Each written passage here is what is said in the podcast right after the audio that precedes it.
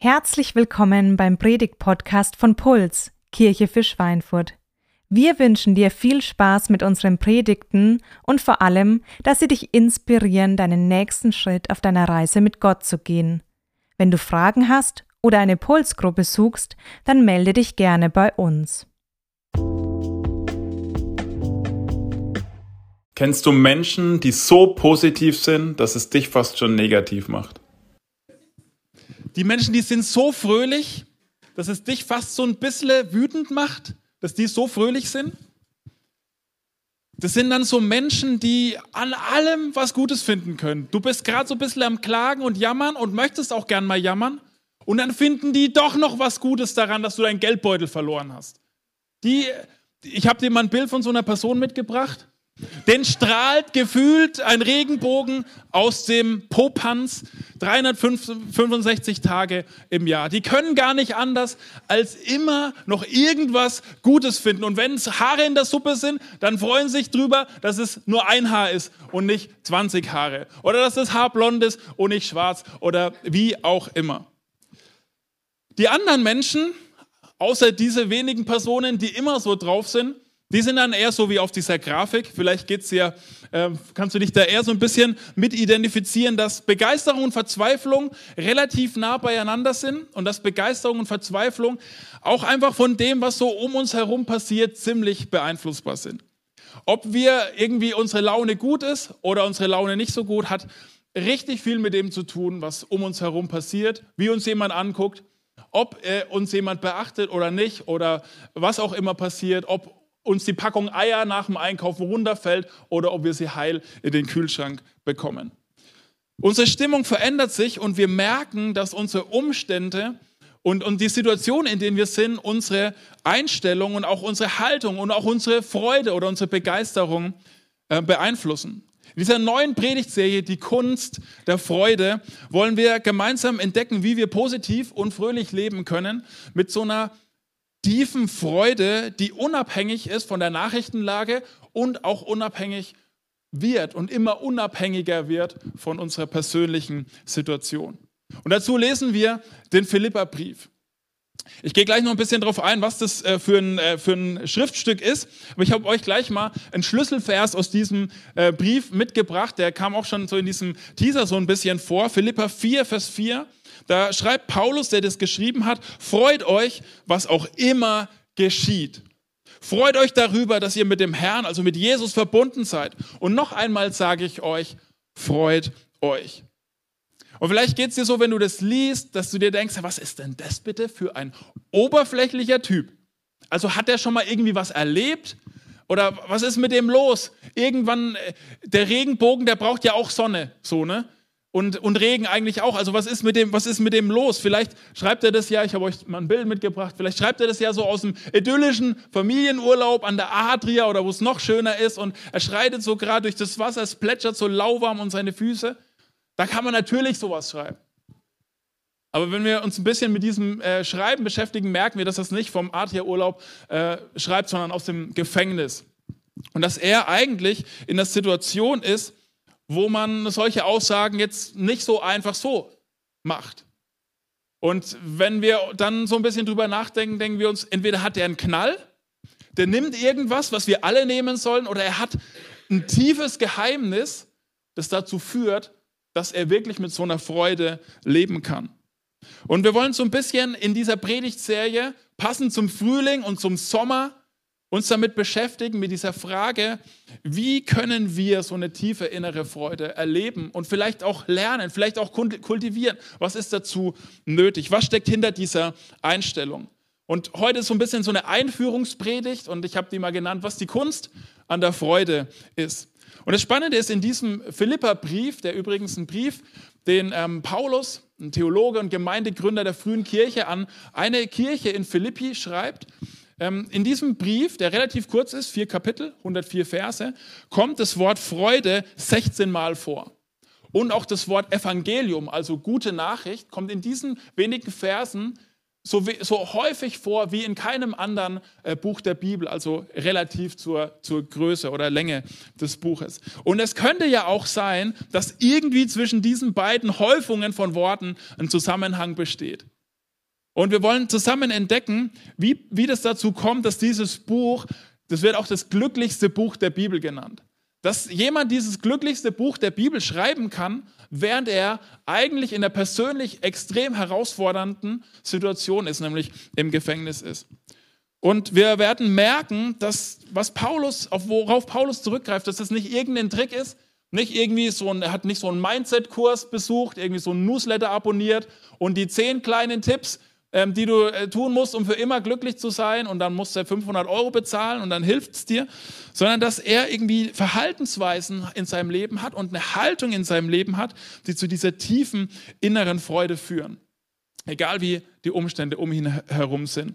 Und eine Aussage, die uns so durch diese Serie begleiten wird und die so ein bisschen wie die, das Hauptstatement für diese Predigtserie ist, ist, Freude ist nicht abhängig von äußeren Umständen, sondern von einer inneren Haltung. Freude ist nicht äh, abhängig von äußeren Umständen, sondern von einer inneren Haltung. Und sehr wahrscheinlich können wir alle diesem, dieser Aussage, wenn wir auch in unser Leben schauen, noch nicht hundertprozentig zustimmen. Aber es ist ein Wunsch für diese Serie, dass wir von Paulus lernen, von dem, wie er gelebt hat und was er in diesem Brief schreibt, dass wir dieser Aussage immer mehr zustimmen können und sie auch für unser Leben immer mehr stimmen darf. Und vielleicht bist du heute hier und du bist vielleicht auch zum ersten Mal hier in diesem Gottesdienst oder du hast, ähm, würdest gar nicht sagen, dass du an Gott glaubst, sondern du hast Fragen und Zweifel. Ich würde sagen, schon allein dafür, für das, was Paulus, wie Paulus lebt und wie er sein herausforderndes Leben gestalten kann und wie er trotz seiner Herausforderungen mit Freude lebt, schon allein dafür würde es sich lohnen, diesem Gott eine Chance zu geben, diesem Jesus nachzufolgen. Und deswegen Du bist herzlich willkommen, auch wenn du dich als Atheist bezeichnest. Und wir laden dich ein, das einfach mal auszuprobieren, es einfach mal an dich ranzulassen. Und jetzt steigen wir mal in dieses spannende Schriftstück ein. Philippa 1, die Verse 1 und 2. Paulus und Timotheus, Diener Jesu Christi an die Gemeinde in Philippi mit ihren Leitern und Diakonen, euch allen, die ihr euch Jesus Christus zu Gottes heiligen, die ihr durch Jesus Christus zu Gottes heiligen Volk gehört, wünschen wir Gnade und Frieden von Gott, unserem Vater und von Jesus Christus, unserem Herrn. Das Spannende ist, Paulus, der diesen Brief schreibt, zusammen mit äh, so einem äh, Freund, um den er sich gekümmert hat, den er auch so ein bisschen gecoacht hat, den er auch später als Gemeindeleiter in, in anderen Kirchen ähm, eingesetzt hat. Ähm, Paulus hat eine ganz spannende Biografie. Er war eigentlich ein Christenkiller, hat alles dran gesetzt, um die frühe Kirche auszurotten, möglichst viele Christen umzubringen. Und er ist zu einem Jesus-Nachfolger geworden und gleichzeitig zu dem Schreiber von einem Großteil, von einem zweiten Teil der Bibel. Also der Junge, der hatte tatsächlich ein paar Baustellen. Aber er hat erlebt, dass dieser Jesus was mit seinem Leben macht, dass er ihn verändert, dass er an ihm arbeitet und er hat eine Transformation erlebt. Und seitdem gibt er alles für diese Botschaft. Und er hat dafür gesorgt, dass diese Botschaft von Jesus nach Europa gekommen ist. Und hat sich wirklich mit seinem ganzen Leben als Kirchengründer und im Nachhinein können wir auch wahrscheinlich einen der größten Theologen überhaupt ähm, bezeichnen, hat gesorgt, dass diese Botschaft nach Europa kommt. Und er hat so eine krasse Wandlung erlebt. Und weißt du, das ist eine, schon die erste Ermutigung für dich heute, wenn Gott es schafft, einen Christenkiller zu einem Jesus-Nachfolger zu machen, dann kann er aus uns auch was machen. Dann kann er an uns auch arbeiten und uns verändern mit unseren Baustellen. So ein bisschen zum Hintergrund von diesem Philipperbrief. Die ähm, äh, Entstehung der Gemeinde kannst du in Apostelgeschichte 16 nachlesen. Das ist ganz spannend. Paulus kommt dorthin auf seiner zweiten Missionsreise und, es, ähm, und er begegnet so einer Geschäftsfrau, die Lydia heißt, die äh, mit Stoffen äh, gehandelt hat und die war wohl sehr einflussreich. Die äh, lernt Jesus kennen und von da aus entsteht so eine neue Kirche in dieser Stadt. Paulus war äh, in, diesem, in dieser Zeit, als er in, in Philippi war, auch schon mal äh, für eine Zeit im Gefängnis. Und Gott hat es auf eine spannende Art und Weise gebraucht. Kannst du alles mal zu Hause gern nachlesen. Warum schreibt er diesen Brief? Die, die Gemeinde war immer noch mit Paulus befreundet und sie haben jemand geschickt, Epaphroditus ähm, heißt er, und sie haben ihm äh, Geld gebracht sozusagen, um ihn zu unterstützen. Sie wussten, hey, der ist im Gefängnis und wir wollen den so ein bisschen äh, supporten. Es gibt unterschiedliche Theorien, wo Paulus gefangen war, ob es in Ephesus war oder in Rom. Je nachdem verändert sich auch so ein bisschen das, der, der Zeitpunkt, wann es geschrieben war, vermutlich so ähm, 60 nach Christus, etwa 62 nach Christus. Und gleich hier am Anfang greift er in seinem Gruß was auf und sagt Gnade und Friede. Und ähm, er greift was auf, wo wir in der letzten Predigtserie schon immer wieder drüber ähm, nachgedacht haben. Diese jüdische Vorstellung von dem Shalom, von diesem Friede, der nicht nur so ein Friede ist, dass eben keine Konflikte herrschen, sondern im jüdischen Verständnis so ein umfassendes Heil, im hebräischen Verständnis so ein äh, wirklich eine, ein aufblühendes Leben, das aus einer Beziehung zu Gott herkommt und aus einer ungestörten Beziehung zu Gott. Und da merken wir schon, dass es Paulus in seinem Brief nicht um einen billigen Hype geht, so eine Begeisterungsspritze, wo wir uns alle für fünf Minuten gut fühlen, sondern dass es ihm um was Substanzielles geht. Dass es ihm um was geht, was wirklich ähm, die Auf und Abs des Lebens aushalten kann. Und dann fängt er an und steigt ein in das, äh, was er an, an diese Freunde, an diese befreundete Kirche schreiben möchte. Jedes Mal, wenn ich im Gebet an euch denke, danke ich meinem Gott für euch alle. Ja, ich bete ständig für euch und ich tue es mit großer Freude, weil ihr euch seit, seit ihr an Christus glaubt, für das Evangelium eingesetzt habt, vom ersten Tag an bis heute. Ich bin überzeugt, dass der, der etwas so Gutes in eurem Leben angefangen hat, dieses Werk auch weiterführen und bis zu jenem großen Tag zum Abschluss bringen wird, an dem Jesus Christus wiederkommt. Wenn wir uns mal überlegen, in welcher Situation dieser Mann ist, dann sind doch diese ersten Worte, diese ersten Gedanken aus diesem Schreiben total verrückt, oder nicht? Ist es nicht crazy? Was würde man erwarten, wenn ein befreundeter Kirchengründer äh, inhaftiert ist, im Gefängnis ist, wie er seinen Brief, ne, wie einen Brief an eine befreundete Kirche anfängt. Also ich würde ihn irgendwie so schreiben wie, ihr habt mitbekommen, dass ich im Gefängnis bin. Bitte betet für mich, dass ich möglichst schnell freikomme. Bitte tut alles, was ihr könnt. Fastet, betet, dass ich möglichst schnell freikomme. Mir geht's richtig dreckig, mir geht's richtig schlecht. Und es wäre echt gut, wenn ihr betet. Danke für das Geld. Ich kann noch mehr gebrauchen. Und äh, wirklich könnt ihr nicht mal irgendwie was, was an irgendeinen... Äh, an die Stadtverwaltung, an irgendeinen Gefängnisobersten schreiben und bitte sorgt dafür, dass ich freikomme. Es ist unfassbar, ich kann es nicht aushalten.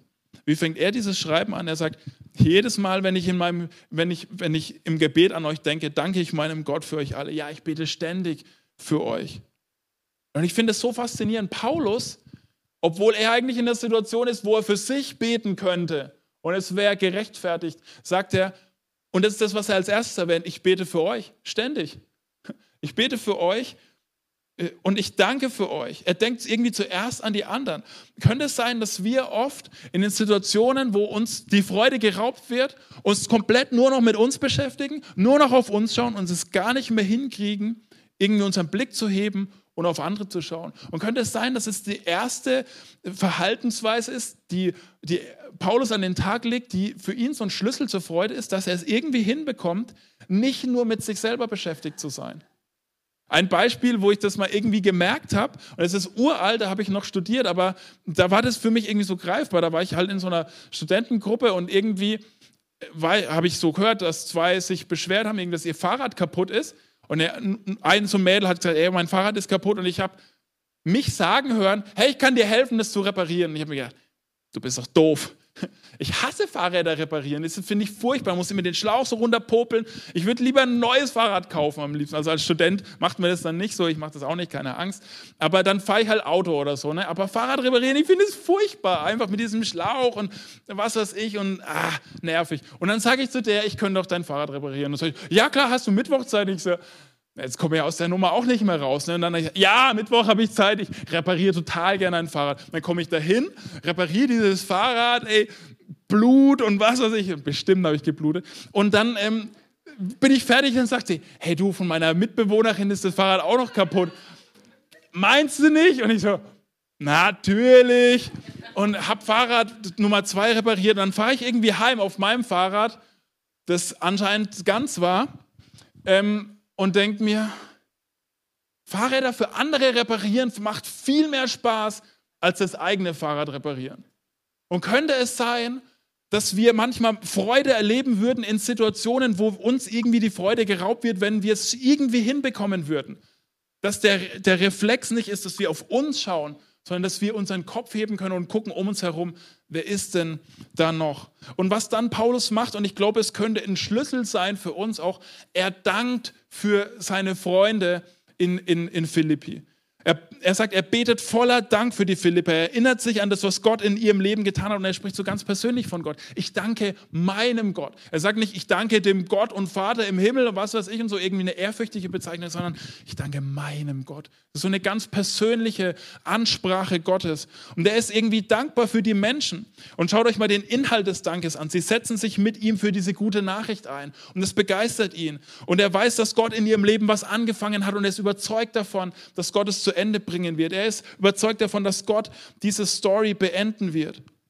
Und ich glaube, Paulus hat es irgendwie verstanden, dass, dass Dankbarkeit was machen kann mit ihm, mit seiner Haltung, mit seinem Herzen und auch seinem Blickwinkel, wie er seine eigene Situation sieht. Vielleicht können wir sagen, je dankbarer wir werden, desto mehr kann Freude unser Leben bestimmen. Und ich würde sagen, wir leben in Deutschland in einem Land, wir haben eine Volkskrankheit, die heißt Mekaritis. Wir kriegen das hin, über alles zu meckern. Also das, Wetter, das ist am einen Tag viel zu kalt und einfach nur grottenschlecht und überhaupt und grau und am nächsten Tag, Alter, die Sonne, die ist ja aber schon wirklich arg. Also kaum auszuhalten. Furchtbar heiß. Es passt uns nicht. Die, die Krankenkassen, wenn ich nur dran denke und so, ne? Und die, die Müllabfuhr. Früher, da ging das auch alles viel besser. Und die, also die deutsche Nationalmannschaft, da braucht man ja gar nicht erst anfangen. Und habe ich schon gesagt, die Krankenkassenbeiträge und überhaupt, wir, wir haben so eine Volkskrankheit des Meckerns und Motzens. Und ich glaube, die Gegenkultur, das, was, was Jesus in uns bewirken möchte, ist, ist anders. Erstmal dankbar zu sein. Weißt du, letztens habe ich gesehen, wie viel man im Vierteljahr bezahlt, dass der Müll wegfahren wird. 26 Euro für drei Monate bringen die meinen Müll weg. Ich finde es fantastisch. Da können wir noch mal dankbar für sein, oder? Ist es nicht krass? Wir leben in einem Land, wo ich in drei Monaten 26 Euro dafür bezahlen muss, dass die meinen ganzen Müll wegfahren. Also ich, die Leute hier im Raum, es ist relativ kalt. Ich finde es genial. Da kann man doch mal, es ist, da kann man doch mal dankbar für sein, oder? Es funktioniert auch meistens. Also wenn ich vergesse, die Tonne rauszustellen oder das Müllauto am Platten hat, wie es letztes Mal. Aber da könnte ich ja schon wieder meckern. Warum haben die es nicht mitgenommen? Nein, das ist, ist doch genial, dass wir nicht in unserem Müll rumsitzen.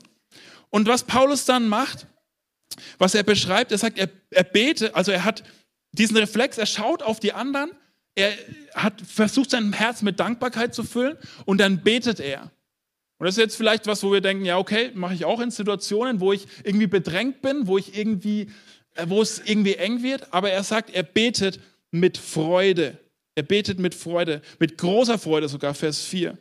Und ich habe mich gefragt, als ich es gelesen habe, wie oft bete ich mit Sorgen, mit Angst, mit To-Dos, mit Wetter, mit was weiß ich, Kinder, Haus, Hof, Familie, Arbeit, Beruf, was auch immer. Und wie selten bete ich eigentlich mit Freude. Dass ich einfach mal im Gebet vor Gott Dinge zum Ausdruck bringe, über die ich mich freue und für die ich dankbar bin und wo ich sage, okay, das ist doch einfach mal richtig gut. Hey, da kann ich doch einfach mal dankbar für sein und ich drücke meine Freude im Gebet vor Gott aus. Paulus sagt, er betet mit großer Freude. Vielleicht ist es eine Challenge, die du dir mitnehmen möchtest, mal das einzuüben, mit Freude zu beten. Also nicht das andere wegzulassen, Sorgen und Ängste und was weiß ich, Gott zu geben, aber diese Gebetshaltung der Freude. Und das Spannende ist ja, Paulus hat jetzt nicht so viel, wo er sich drüber freuen kann. Er freut sich über das, was Gott im Leben von anderen tut. Und vielleicht ist das was, was wir lernen dürfen, wenn es uns schwerfällt zu sehen, was Gott in unserem Leben tut. Dass wir anfangen können zu feiern und uns zu freuen, was Gott im Leben von anderen Menschen tut. Und dann redet er weiter, voller Liebe und Herzlichkeit ähm, zu diesen Leuten in Philippi, Geschwister. Also er sagt, hey, wir gehören zur Familie Gottes, so, ne? gemeinsam. Ich habe euch so ins Herz geschlossen, dass es mehr als selbstverständlich für mich ist, mit solcher Zuversicht an euch alle zu denken. Denn ob ich nun inhaftiert bin oder ob ich für das Evangelium eintrete und seine Wahrheit bekräftige, immer beteiligt ihr euch alle an dem Auftrag, den Gott mir gegeben hat. Und habt damit auch Anteil an der Gnade, die er mich erfahren lässt. Gott weiß, wie sehr ich mich nach euch allen sehne. Er ist mein Zeuge. Er weiß auch, dass hinter dieser Sehnsucht meine tiefe Liebe zu euch steht. Eine Liebe, die Jesus Christus selber in mir gewirkt hat. Und ich möchte da gar nicht auf jedes Detail eingehen, aber was man da rausspürt aus dem Herzen von Paulus, ist so eine, so eine Beziehungsstärke. Er schließt, er hat Menschen in sein Herz eingeschlossen. Und er liebt sie mit aller Kraft seines Herzens. Und das Spannende ist, er spricht hier zum allerersten Mal von seiner Gefangenschaft. Ne? So sind schon fünf, sechs, sieben, acht Verse vorbei. Und dann erwähnt er zum ersten Mal, übrigens, äh, wie ihr wisst, ne, ich bin ja gefangen. So, ne. Bei mir wäre das das Erste so, ne. Wie geht's dir? Ich bin gefangen. Und Paulus, da kommt erstmal ganz, ganz, ganz, ganz viel anderes. Und dann äh, lässt er sie auch so in sein Herz reinschauen und so diese, diese Sehnsucht. Und ich frage mich auch wieder, wonach würde ich mich sehnen, wenn ich im Knast wäre? Freikommen, Bett, Burger, ja, das wäre es dann erstmal. Und was sagt er? Ja, natürlich, natürlich. Okay, ich, ich, wurde korrigiert aus der ersten Reihe. Nach meiner Familie auch. So, ne? Das Freikommen, da war das drin, okay. Gut. Okay, ich bete dann noch. Aber er, er, drückt es hier, er, er, drückt es hier zum, er bringt es hier so zum Ausdruck, ne, dass er, dass er als allererstes eigentlich sich nach diesen Menschen sehen.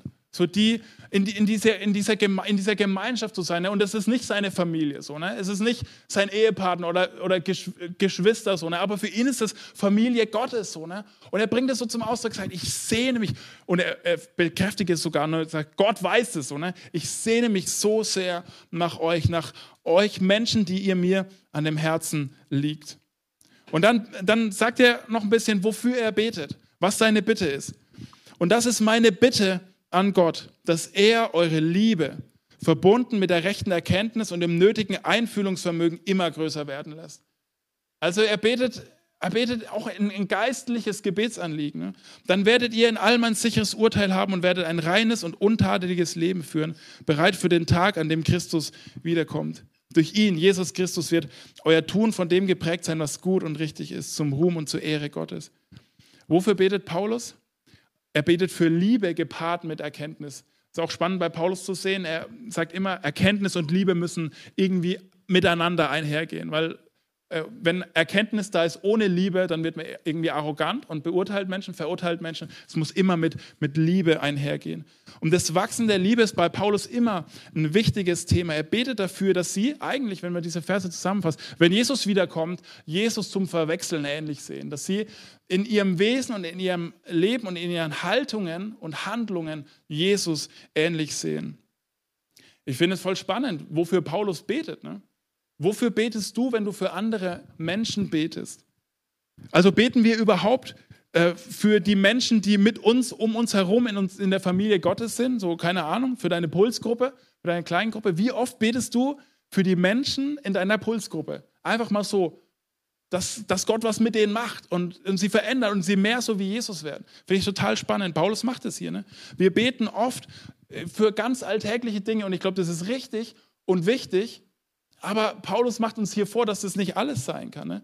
Dass es irgendwie, Paulus geht es in erster Linie darum, dass die Menschen mehr so werden wie Jesus. Dass sie Jesus ähnlicher werden in ihren Haltungen und in ihren Handlungen. Und ich möchte es dir einfach mal so als, als Anwendung mitgeben, auch für die nächste Woche, als Herausforderung. Bete doch mal für die Menschen in deiner Kleingruppe, in deiner Pulsgruppe und bete geistliche Dinge für sie, dass, dass sie mehr so werden wie Jesus. Wenn du noch keine Pulsgruppe hast, ist das der erste Schritt. Ähm, aber dann kannst du äh, für die Leute in deiner Pulsgruppe beten. Ansonsten kannst du überlegen, für wen ähm, du beten möchtest, dass er oder sie mehr so wird wie Jesus.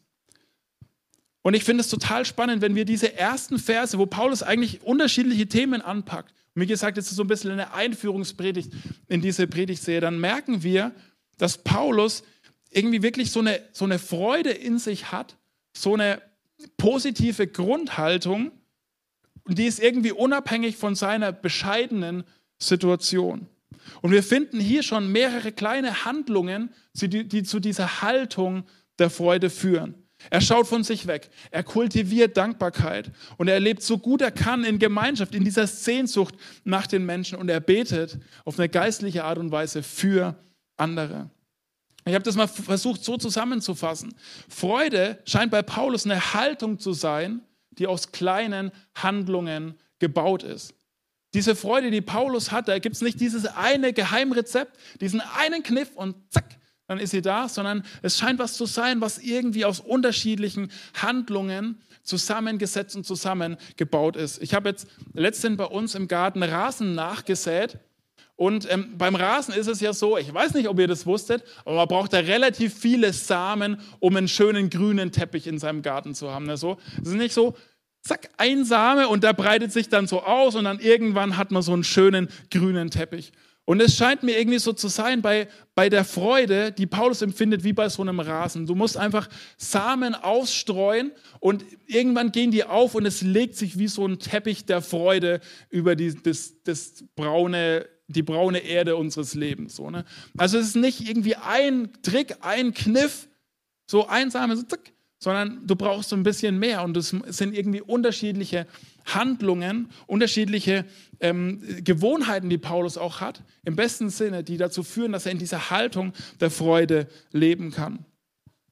Aber vielleicht denkst du jetzt auch und sitzt hier und sagst dir, hey, ja toll, ist es jetzt wieder eigentlich nur so ein 10-Punkte-Plan, 15 Handlungen, die du tun musst, um für immer in diesem grünen Teppich der Freude eingewickelt zu sein?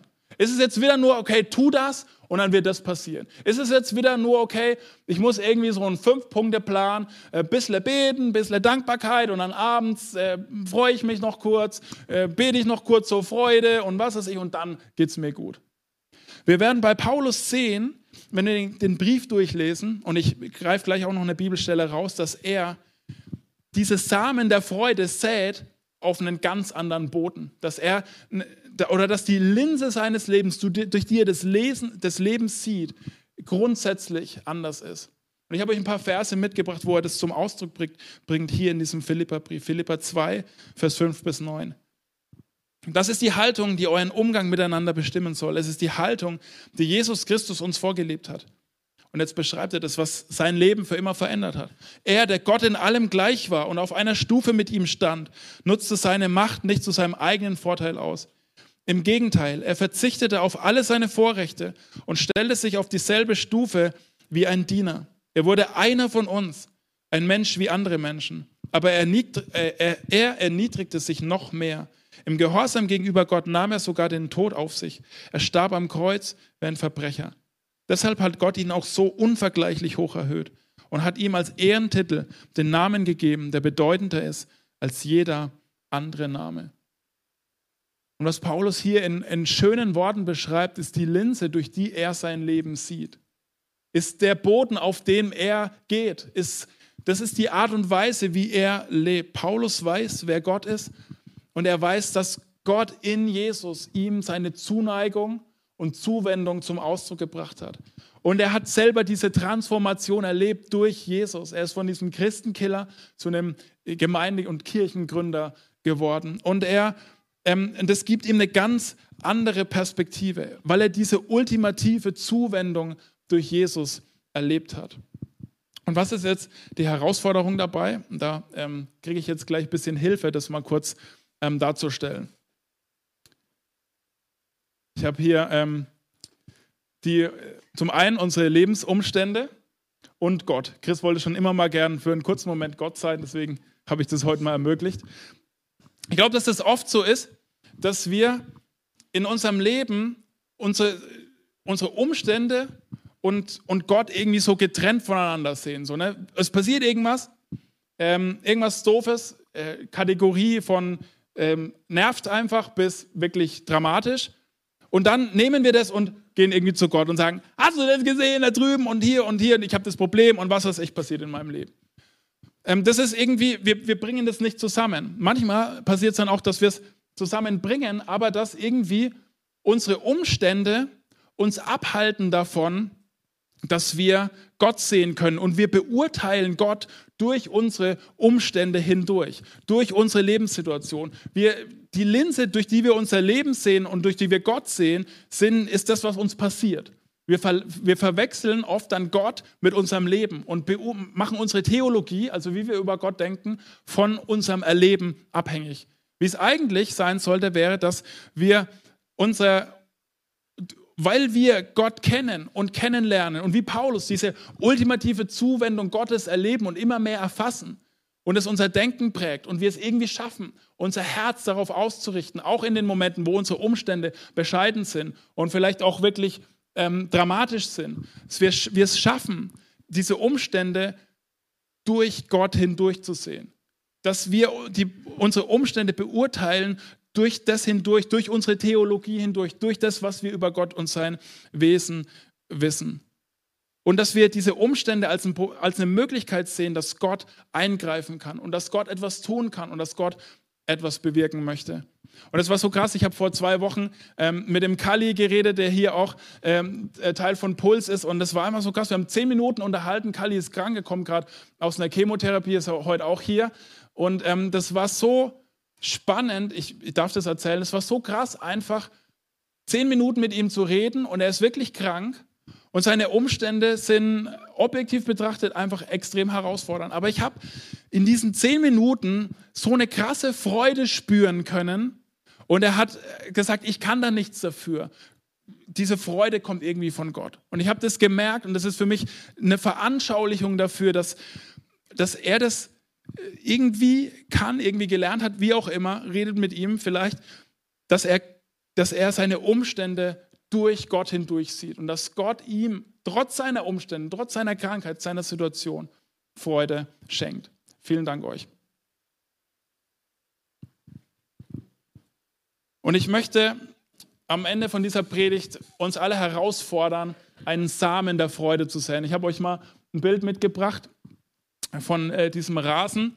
Äh, ich habe irgendwie vor vielleicht knapp zwei Wochen diese Samen gesät und gewässert und das Wetter war auch relativ gut. Und natürlich habe ich gegoogelt, wie lange dauert es? Acht bis zehn Tage, bis so ein Ding aufgeht und da kommt nichts. Und am neunten Tag habe ich gedacht, Anne, ey, was, was machen wir denn? Ich glaube, die sind alle kaputt. Ich habe die Samen wieder so ein bisschen rausgepopelt, angeguckt, ist da noch irgendwas und so, ne? Und äh, da kam einfach nichts und hier müssen wir noch mehr Samen draufschmeißen oder warum? Und da war doch Dünger dabei und was weiß ich. Und dann war ich letzte Woche den ganzen Tag unterwegs und irgendwann schickt Anne mir ein Foto von dieses Foto, das ist auch ein bisschen verschwommen wahrscheinlich, weil sie sich auch so gefreut hat. Und da keimt so ein bisschen was auf. Ne? Und als ich das gesehen habe, ich habe mich richtig gefreut. Er kommt, der Rasen. Und es ist noch ein bisschen zaghaft, könnte noch mehr sein. Ist noch kein grüner Teppich. Ähm, ich kriege jetzt auch immer Werbung für so Rasensachen halt zufällig. Und da ist der Teppich immer so grün und so. Ne? Das Gras ist viel grüner. Und, ähm, aber da keimt was auf. Und ich, ich glaube, dass wir auch anfangen dürfen, jetzt zum Beginn von dieser Predigtserie solche Samen der Freude zu säen und es zu kultivieren, zu wässern, Sonne draufscheinen zu lassen, was auch immer das für dich bedeutet. Aber zu überlegen, okay, wo kannst du so einen Samen der Freude säen? Und wo kannst du jeden Tag einfach bewusst auch Haltungen kultivieren, auch Handlungen tun, die dir dein Herz aufrichten, egal wie deine Umstände sind.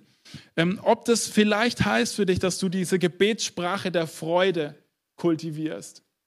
Das ist ganz spannend, kannst die Psalmen nutzen. Das ist ja eigentlich das, das beste Gebetsbuch, das du haben kannst. Da ist oft dieser Turn drin, diese, diese Wendung, dass die Leute klagen und dann kriegen sie diese Wendung und können diese Gebets, irgendwie ein Gebet der Freude beten, weil sie es hinbekommen, ihr Herz auf Jesus auszurichten. Vielleicht bedeutet es auch, dass du ganz bewusst Dankbarkeit ähm, nochmal neu in dein Leben integrieren möchtest, dass du überlegst, okay, wie kann ich vielleicht den Tag mit bewusster Dankbarkeit abschließen, aber dann nicht nur so einem Gefühl, ey, ja, okay, ich bin halt dankbar, sondern bewusst die Sachen zu benennen, sagen, okay, die drei Sachen, da war ich heute einfach froh drüber und dann sage ich, sage ich diese Dankbarkeit Gott. Weißt du, Dankbarkeit ist nur Dankbarkeit, wenn sie ausgedrückt wird. Alles andere ist keine Dankbarkeit, es ist eher Undankbarkeit. Und deswegen ähm, können wir anfangen, diese Samen der Dankbarkeit zu säen. Oder vielleicht bedeutet es, dass du in der nächsten Woche bewusst überlegst, wo kann ich anderes sehen? Wo kann ich von mir wegschauen und für die Menschen, die in, in meinem Umfeld sind und um mich herum leben, beten und für sie einstehen.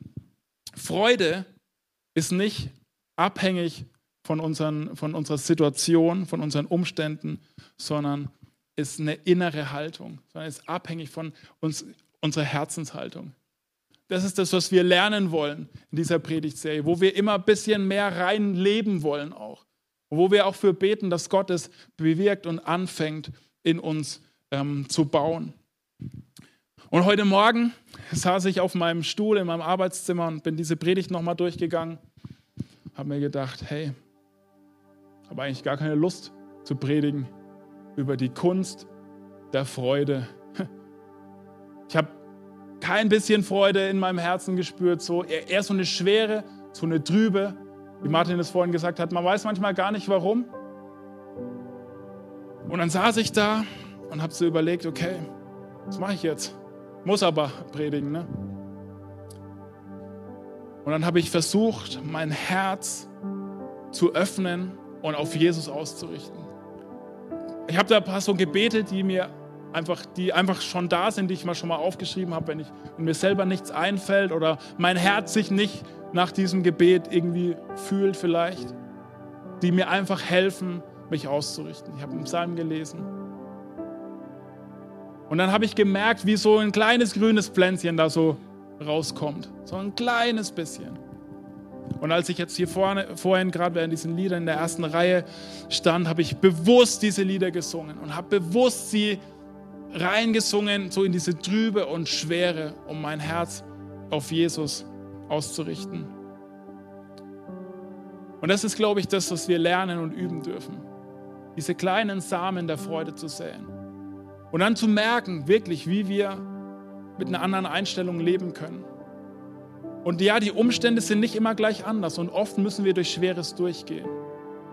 Aber wenn wir es lernen, diese Haltung, die Paulus hatte, zu kultivieren, dann werden diese Situationen uns nicht zynisch und bitter und hart machen, sondern werden sie uns weicher machen, uns schöner machen und am Ende vom Tag auch freudvoller machen.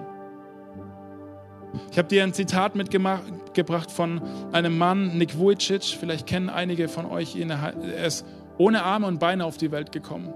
Seine Story ist einfach total beeindruckend. Er schreibt folgendes: Oft fragen mich Menschen, wie ich es schaffe, glücklich zu sein ohne Arme und Beine? Die kurze Antwort ist, ich habe die Wahl. Ich kann ärgerlich sein, keine Gliedmaßen zu haben, oder ich kann dankbar sein, dass ich eine Bestimmung habe. Ich wähle Dankbarkeit. Und was er hier mit Bestimmung meint, wenn du seine Story anschaust, dann siehst du auch, dass Jesus in sein Leben gekommen ist und sein Leben verändert hat. Und mich beeindruckt es so. Ich kann mir sein Leben nicht vorstellen. Wir alle können uns das nicht vorstellen. Aber er macht uns das vor und er ist ein Zeugnis davon, wie Paulus oder wie Kali, dass wir und viele andere von uns hier im Raum, dass wir mit dieser Freude leben können. Und das Spannende ist, als Paulus ähm, nach Philippi kommt und diese Gemeinde gestartet wird, landet er auch im Gefängnis. Und er ist mit seinem Kollegen Silas im Gefängnis. Und es war wahrscheinlich nicht so bequem wie unsere Gefängnisse heute. Und irgendwie, irgendwann fangen sie an, Lieder zu singen. Paulus sagt, okay, jetzt stehen wir noch auf für die nächsten beiden Lieder und dann merken sie, geht nicht, weil sie gefesselt sind. Singen sie halt im Sitzen. Und plötzlich äh, kommt ein Erdbeben und dieses Gefängnis geht auf. Und ähm, sie sorgen dann noch dafür, dass die ganz Gefangenen nicht abhauen und reden mit dem Gefängnismeister. Und ich glaube, wir können das wie in diesem Bild eigentlich auch erleben. Dass wenn wir anfangen, vielleicht Dinge zu beten, zu singen, ich glaube, singen hat eine besondere Bedeutung, dass dann Dinge aufbrechen in uns. Deswegen wollen wir das jetzt auch gleich noch machen. Ich möchte erst beten und dann habe ich äh, noch einen Gedanken für euch dazu. Vielen Dank, Jesus, dass wir heute hier sein können. Du kennst jede Lebenssituation, in der wir sind, wie wir heute Morgen hierher gekommen sind. Vielleicht läuft alles gut, vielleicht sind wir dankbar und das ist heute überhaupt kein Problem für uns zu denken, hey, Freude, in dies, ins Leben reinzulassen. Aber vermutlich ist es so, dass viele hier im Raum sind, die belastet sind vom Alltag, vielleicht auch über das Alltägliche hinaus und Umstände einfach schwierig sind. Und da wollen wir beten, dass du kommst und dass du dich zeigst und dass du dich offenbarst und dass du uns hilfst, in deiner, in deiner Liebe uns hilfst, diese Samen der Dankbarkeit zu säen. Dankbarkeit und Freude zu kultivieren. Diese Samen der Freude einzupflanzen und dann zu kultivieren, zu bewässern und zu sehen, wie da Freude draus wächst. Wir beten für diese Predigtserie, dass du dieses, diesen Philippa-Brief gebrauchst, der in so einer speziellen Situation entstanden ist, um uns wirklich diese Kunst der Freude beizubringen. Amen.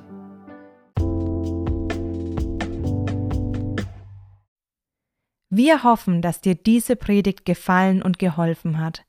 Wenn du Fragen hast, melde dich gerne bei uns. Alle Infos findest du auf www.puls-kirche.de.